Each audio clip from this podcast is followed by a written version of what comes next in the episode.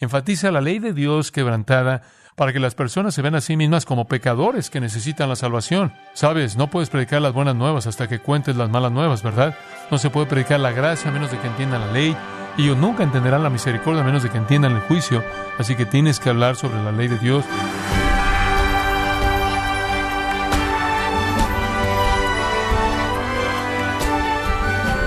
Queremos darle las gracias por acompañarnos en su programa Gracia a vosotros con el pastor John MacArthur. De acuerdo al Catecismo Menor de Westminster, el fin principal del hombre es glorificar a Dios y gozar de Él para siempre. Una forma por la cual el hombre puede glorificar a Dios es por medio de la evangelización y la proclamación de su gracia y misericordia. Pero, ¿qué verdades son indispensables cuando se comparte el Evangelio? El día de hoy, el pastor John MacArthur, en la voz del pastor Luis Contreras, contestará esta pregunta y otras más al enseñarnos cómo debemos testificar de la gracia de Dios por medio de la evangelización en la serie Entrenamiento Espiritual en Gracia a Vosotros. ¿Otra pregunta? Audiencia. Sí. Bueno, es obvio que se supone que debemos ser testigos, pero ¿cuáles son los elementos que hacen que un testimonio sea eficaz? John, bueno, esa es una pregunta importante. Pablo, porque algunos de nosotros hemos tratado de testificar y regresamos de esa ocasión y decimos, debe haber habido una mejor manera, ¿verdad? Quiero decir que debe haber habido otro enfoque, me apagaron cuando apenas estaba en el primer paso. ¿Qué es lo que realmente necesitamos entender acerca de testificar? Muy bien, primero que nada, permítame darles un panorama general. Básicamente el testimonio colectivo de la iglesia es fundamental. Por ejemplo, asistes a una iglesia, ¿verdad? Y la reputación de esa iglesia en la comunidad realmente establece las bases para saber si alguien va a escuchar lo que tienes que decir. Por ejemplo, supongamos que asistes a una iglesia donde se están peleando. La iglesia está dividida, el pastor y yo con la secretaria, es caótico. Llega el periódico, todo el mundo lo sabe y vas y eres de esa iglesia y vas a la gente en tu iglesia o tu trabajo, en donde vives y dices, solo quiero decirles que el Señor es maravilloso y todos vivimos para el Señor y quiero que conozcas a Jesucristo. Y él dice, ¿vas a esa iglesia allá donde el pastor robó todo el dinero? Fin del testimonio, ¿verdad? Digo, es la comunidad colectiva la que pone el cimiento para hacer que los testimonios individuales sean importantes y creíbles. Recuerdo que uno de los abogados de nuestra iglesia vino a verme un domingo y me dijo, acabo de tener una experiencia terrible. Dije, ¿qué pasó? Él dijo, bueno, estuve en la corte esta semana y estaba trabajando con este otro abogado y lo invité a la iglesia y él me dijo, ¿a qué iglesia vas?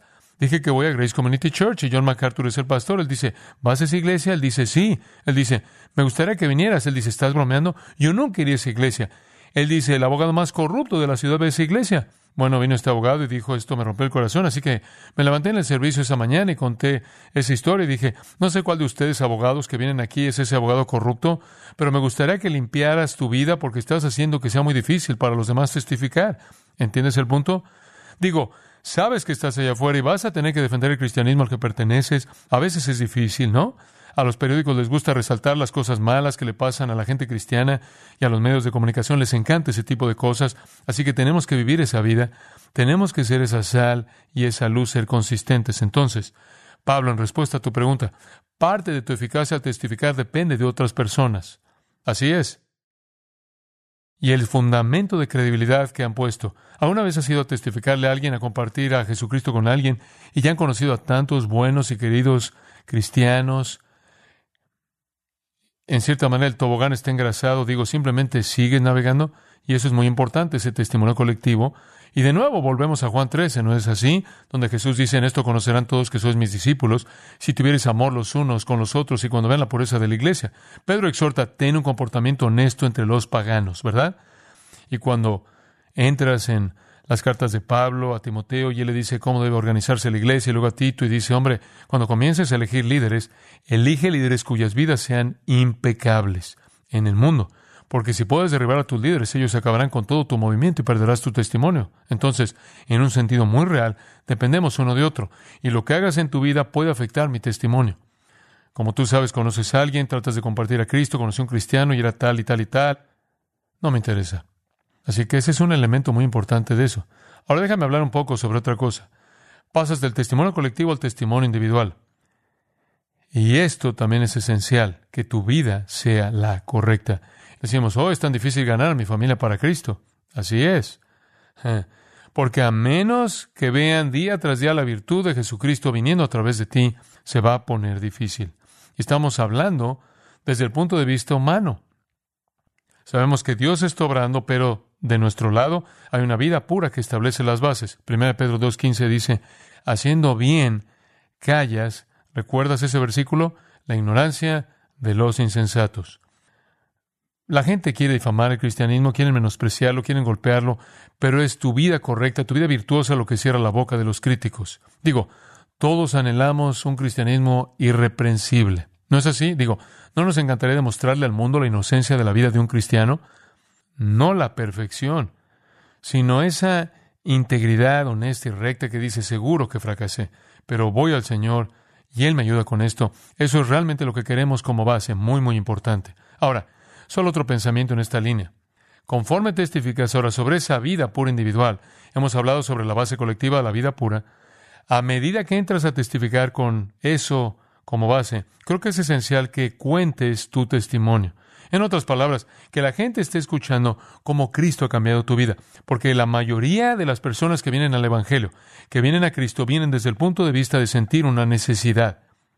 Se sienten incompletos, se sienten solos, se sienten deprimidos, se sienten insatisfechos. Allí es básicamente donde están los hombres. Buscan placer y no lo encuentran, buscan el amor y no lo encuentran, están buscando liberarse de la culpa, créame. Es muy difícil lidiar con la culpa. Te preguntas por qué las instituciones mentales están llenas de gente. Creo que principalmente se debe a la culpa. No pueden deshacerse de la ansiedad apilada sobre ellos por la culpa.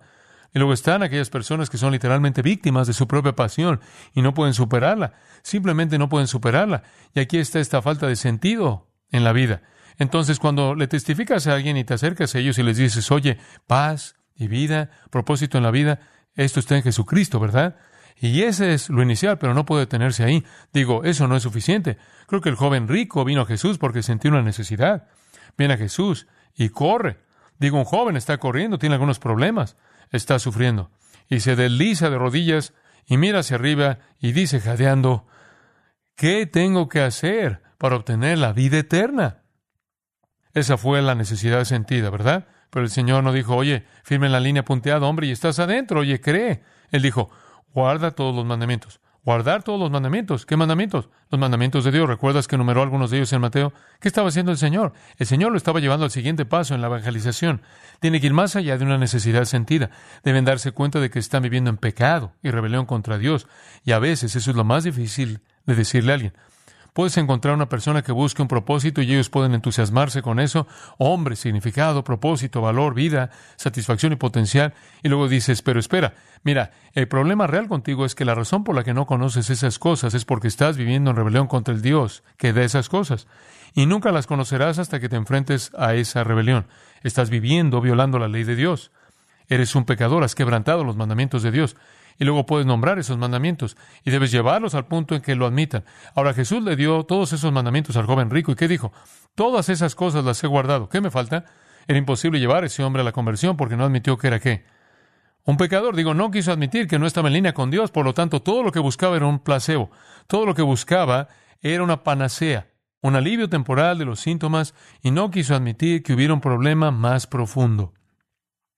Y entonces tienes que llevar a la gente al punto en el que realmente afirme el hecho de que es pecador y eso a veces es difícil hacerlo. Y luego los llevas un paso más allá, creo yo, y es que los llevas al punto en que reconocen que necesitan someter su vida al control de Dios. ¿Recuerdas al joven rico? Entonces Jesús le dijo, quiero que hagas algo, vende todo lo que tienes, dáselo a los pobres, sígueme. Y la Biblia dice que se dividió.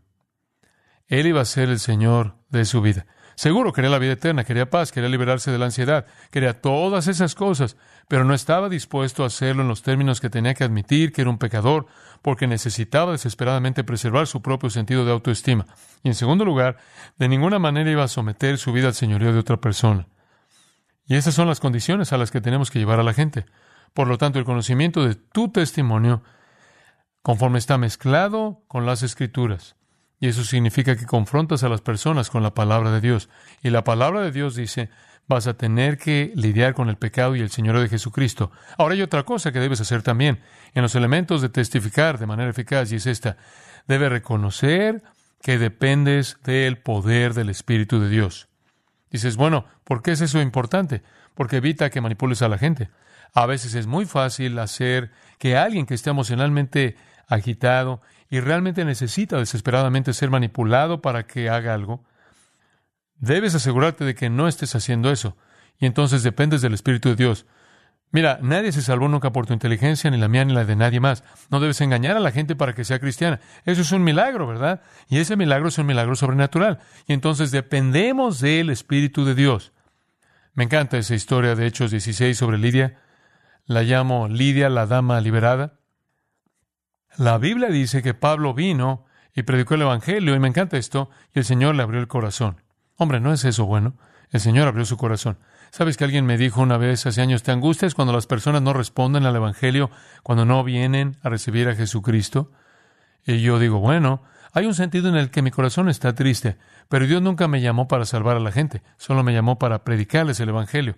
La salvación es asunto de Él, por lo que no tengo mucha ansiedad por eso. Si he sido fiel en cumplir con claridad la presentación del Evangelio, eso es todo lo que puedo hacer. Eso es todo lo que puedo hacer. No los voy a manipular para que hagan algo que están haciendo emocionalmente que no es genuino y no voy a asumir que soy yo el que hace que la gente se salve. ¿Quién es el que convence de pecado, justicia y juicio? Juan 16, 7 al 11. Es el Espíritu. Jesús dice, cuando envíe el Espíritu, Él convencerá al mundo de pecado, justicia y juicio. Entonces, desde el principio, dependes del Espíritu de Dios para que venga a través de tu vida, dependes del Espíritu de Dios para que venga a través de la palabra, dependes del Espíritu de Dios para convencer. Entonces, todo eso es el Espíritu. Y luego dice que nacemos, Juan 3, nacido del Espíritu. El segundo capítulo de 1 Corintios realmente subraya la importancia. Déjame leértelo. 1 Corintios capítulo 2. Y los lleva un pasaje muy conocido. Pero nos dice en el versículo 9, como está escrito, cosas que ojo no vio ni oído yo, ni han subido en corazón de hombre, son las que Dios ha preparado para los que le aman. Ahora, ¿sabe lo que dice eso? Los hombres en sus propios términos no pueden entender lo que Dios tiene para ellos. Por lo que la persona no salva no puede entender la salvación y todas sus bendiciones y beneficios. No pueden, dice, ojo no vio, ni oído yo. Eso significa que no está disponible objetivamente. Sabes que no está disponible empíricamente, no está ahí afuera donde puedes tomarlo y luego dice, ni ha subido en corazón, no está disponible subjetivo, racionalmente, por lo que no puede conocerlo fuera de sí mismo. Él no puede saberlo dentro de sí mismo. ¿Cómo lo va a saber? Pero Dios, versículo 10, nos la reveló a nosotros por el Espíritu. Entonces, cuando le estás testificando a alguien, realmente tienes que ver al Espíritu de Dios hacer su obra, y esa es una confianza tan maravillosa, ¿no es así? También es maravilloso ser parte de eso, saber que el Espíritu de Dios nos usará a medida que nos involucremos, y eso nos lleva a nuestra responsabilidad. Estamos hablando de la responsabilidad del Espíritu Santo. ¿Cuál es nuestra responsabilidad?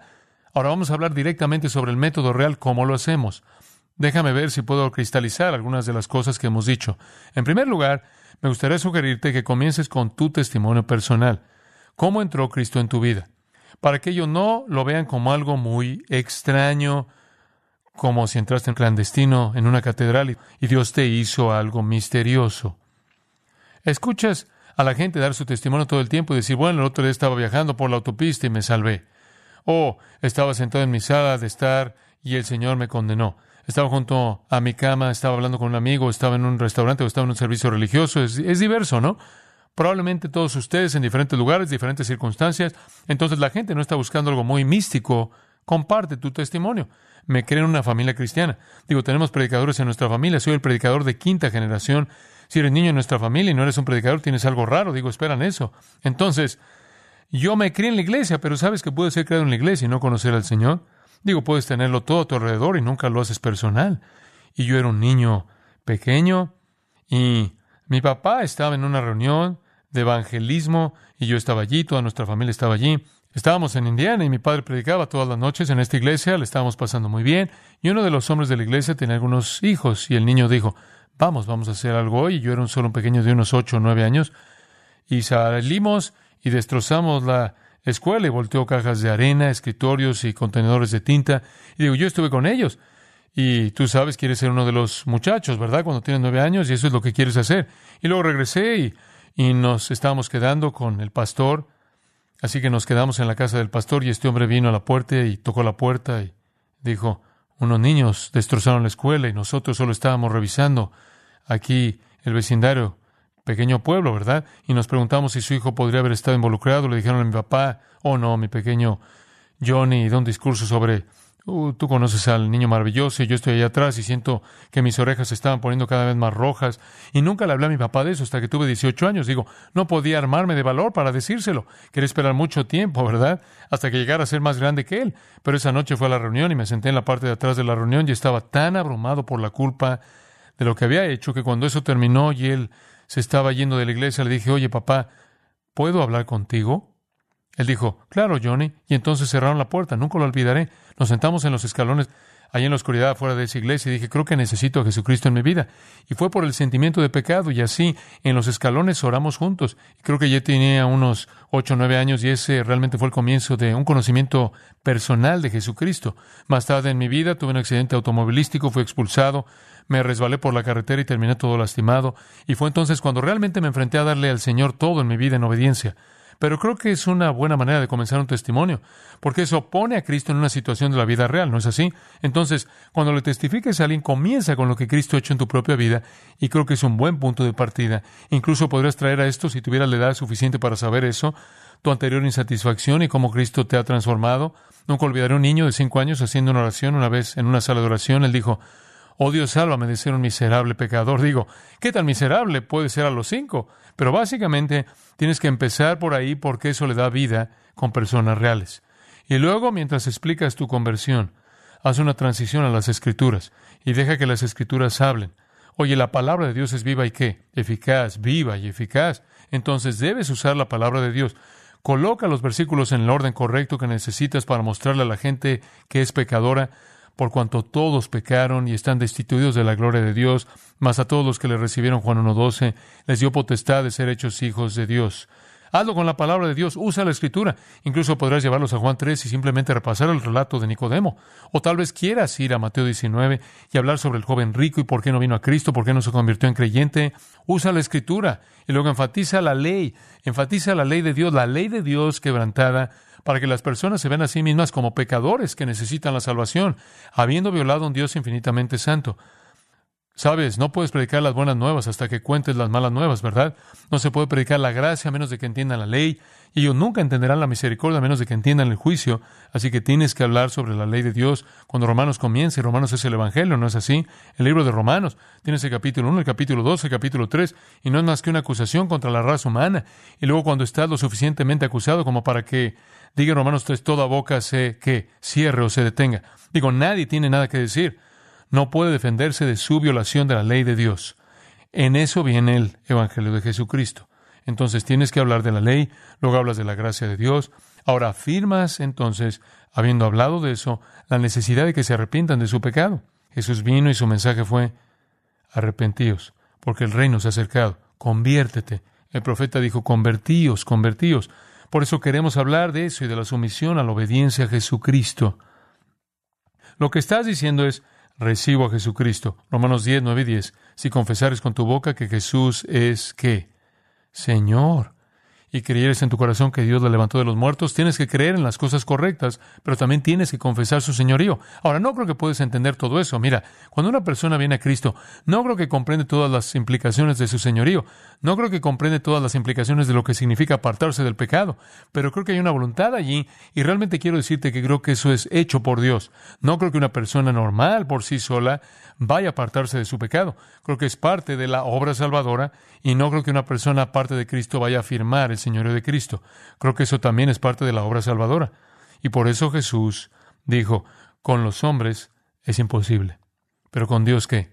Todo es posible. Mira, los hombres no van a convertirse los hombres no van a afirmar el señorío de Cristo. Pero Dios puede operar en el corazón para hacer eso. Y eso es necesario. Bueno, tenemos tiempo para una pregunta más y tal vez tengan otra, ¿sí? Audiencia. Después de que se te haya concedido el privilegio de llevar a alguien al Señor, ¿qué responsabilidades tienes en la vida de esa persona? John, hombre, eso es realmente importante, ¿no? Ahora estás hablando de seguimiento. ¿Qué haces después? Todos hemos tenido esa oportunidad tal vez de llevar a alguien a Cristo y desaparecen, no podemos encontrarlos, no sabemos dónde están y pensamos que eran tan genuinos. Bueno, eso nos recuerda que no siempre podemos distinguir el trigo de la cizaña, ¿verdad? Pero ¿cómo se hace el seguimiento? Déjame darte algunas cosas básicas y simples. Muy bien. Algunos elementos básicos y creo que se encuentran en un pasaje y sería bueno verlos. Es el capítulo 4 de Primera de Corintios. Y simplemente fluye de la relación de Pablo con los Corintios. Ahora, él dice en 1 Corintios 4, versículo 15, esto. Él dice, en Cristo Jesús, yo os engendré por medio del Evangelio, ¿verdad? Bueno, él dice, los guía a Cristo. Ustedes son mis hijos espirituales. Así que los ha llevado a Cristo. Ahora, ¿cuál es su responsabilidad? Él les está escribiendo de regreso como el que los condujo a Cristo y qué hace. Observa, en primer lugar, el versículo 14, no escribo esto para avergonzaros, sino para amonestaros como a hijos míos amados. Ahí está lo primero. Creo que necesitas amar a alguien. Creo que debes demostrar una preocupación genuina por esa persona. Y esa es la clave del seguimiento. Necesitan saber que los amas. ¿Y qué significa amar a alguien? ¿Te sientes emocionado por ellos? ¿Se te pone la piel de gallina espiritual? No. De tal manera amó Dios al mundo que qué? Que dio. Él dio. Y si amas a tu hermano, 1 Juan 3 dice, si dices que amas a tu hermano y cierras tu corazón, no lo amas en absoluto. Y Jesús dijo en Juan 13 que quería que sus discípulos amaran como Él había amado. Y Él simplemente había amado, lavándoles los pies sucios, supliendo su necesidad, dando servicio. Servicio sacrificado, eso es amor. Y creo que la mejor manera de darle seguimiento a alguien es simplemente demostrar que realmente amas. Que realmente los amas a dedicar parte de tu tiempo, tus propias prioridades, tus propios asuntos para invertir en su vida. Ahí es donde empieza. Oye, Pablo decía continuamente a las iglesias donde evangelizaba, anhelo verlos, ¿verdad? Anhelo volver y perfeccionar lo que falta en su fe. Y él dice, aunque los amo más y ustedes me amen menos, por eso yo seguiré amándolos. Se entregó a esa gente, se ofreció a ellos. Digo, estaba enfermo, estaba al borde de la muerte, Epafrodito estaba con él en su relación con otra iglesia. Es solo parte de abandonarte a ti mismo y el amor es la clave del seguimiento. Creo que lo que estoy diciendo es que no les entregues los ocho libros de seguimiento y no les das tu vida y tu corazón. Hay un par de cosas más de las que debemos hablar y también están en este pasaje, versículo 14, amonestaros. Creo que eso también forma parte, ¿no? No se puede crear un niño simplemente afirmando el amor. También tienes que advertirles, ¿no? Sigues haciendo eso y vas a tener un problema. Eso es lo que la Biblia llama amonestación. Esa es una advertencia con miras al juicio. En otras palabras, si sigues por ese camino te meterás en problemas. Entonces, si realmente quieres darle seguimiento a alguien, debes advertirle sobre su camino. La advertencia es un elemento clave. Ahora hay algunos otros elementos en este pasaje de los que debemos hablar. Déjame mostrarte este. Necesitamos ser un ejemplo. Dice en el versículo 17, os he enviado a Timoteo, que es mi hijo amado y fiel en el Señor, el cual os recordará mi proceder en Cristo. Les voy a enviar a un hombre que es como yo, pueden seguirlo. Pablo dijo muchas veces, y en el caso de los Corintios se los dijo en el capítulo 11, sed imitadores de mí, así como yo de Cristo. Creo que es fundamental ser un ejemplo. Entonces, ¿qué es un ejemplo? ¿Pones tu vida junto a la de ellos? ¿Correcto? Y simplemente sigues caminando por el camino cristiano y les permites ver cómo se hace. Y ese es el seguimiento más poderoso que existe. Literalmente, uno a uno les estás enseñando la vida bíblica, enseñándoles un estilo de vida santificado y así es como les da seguimiento. Hay algunas otras cosas, enseñando. Él habla al final del versículo 17 de su enseñanza en todas partes, en todas las iglesias. Creo que el seguimiento implica aportaciones, implica decirles la verdad de Dios que necesitan escuchar, Luego en los versículos 18 y 19 continúa hablando del hecho de que si no se corrigen, cuando Él llegue vendrá con la vara y eso significa disciplina. Eso significa disciplina. Hay momentos en los que tenemos que disciplinar a la gente y cómo se disciplina a alguien a quien se le está dando seguimiento. Creo que verbalmente los confrontas, dices, oye, tienes que dejar de hacer eso, quiero ayudarte a cambiar este patrón en tu vida. Tiene que haber voluntad de confrontar a alguien. Dices, bueno, no quiero decir nada sobre eso, esa gente simplemente tú sabes quién soy yo para decirles, tengo problemas en mi propia vida. Bueno, está bien, saca la viga de tu propio ojo y luego trabaja en la del ojo de ellos. Pero no puedes dejarlos solos. No los ayudarás si no dices lo que debería decirse. Bueno, espero que esas cosas les den un comienzo básico. Hemos hablado sobre quién puede testificar y básicamente hemos dicho que cualquier cristiano puede testificar y debe testificar y testifica porque has tenido una relación personal con Jesucristo. Hemos dicho que testificar es simplemente dar testimonio del mundo que observa en el que Jesucristo es quien es y puede hacer lo que dice que puede hacer. Hablamos sobre el hecho de que testificar es esencial y hay un precio que pagar, ¿verdad? Hay que pagar un precio de sacrificio. Hemos dicho que es necesario porque se nos ha ordenado que lo hagamos y estamos equipados para hacerlo. Después de todo, conocemos al Señor Jesucristo. Y luego hemos hablado de algunas de las características que lo hacen eficaz. Y hemos hablado de métodos, cómo poner nuestro testimonio en Él y trabajar a través de la palabra. Y hemos hablado de seguimiento. Eso lo pone en un pequeño paquete.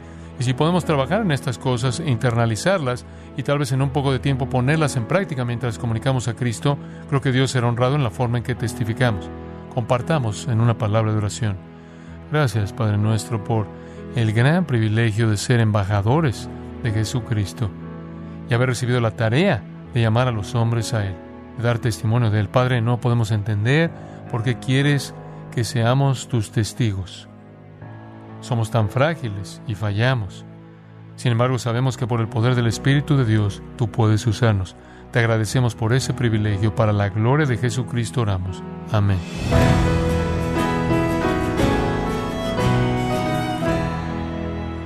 John MacArthur nos enseñó que evangelizar no es algo opcional, reservado para ciertos creyentes, sino que es menester de quien ha sido testigo con su propia vida de la obra salvadora de Dios.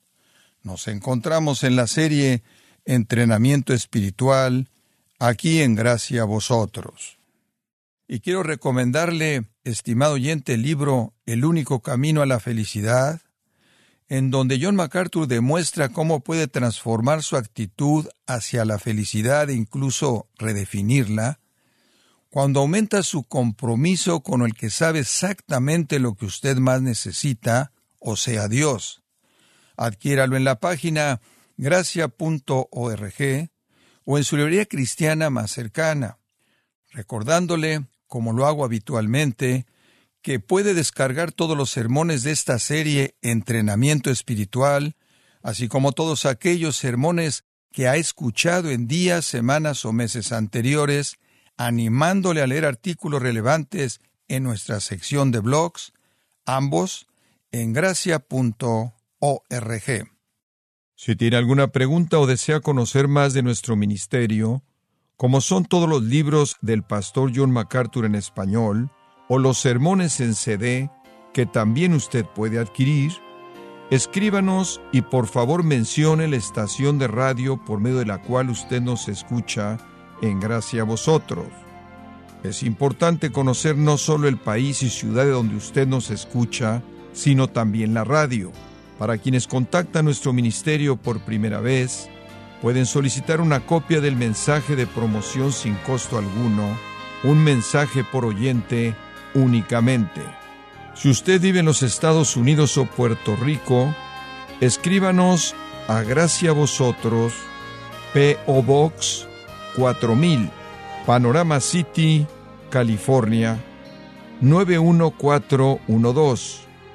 O puede escribirnos a través del siguiente correo electrónico radio arroba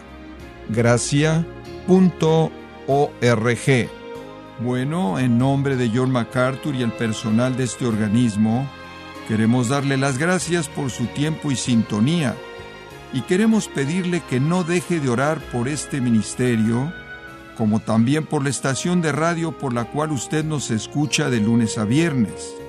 Este es su amigo Miguel Contreras, invitándole a sintonizar nuestra próxima edición para que juntos continuemos desatando la verdad de Dios un versículo a la vez no se lo pierda, aquí en Gracia a Vosotros.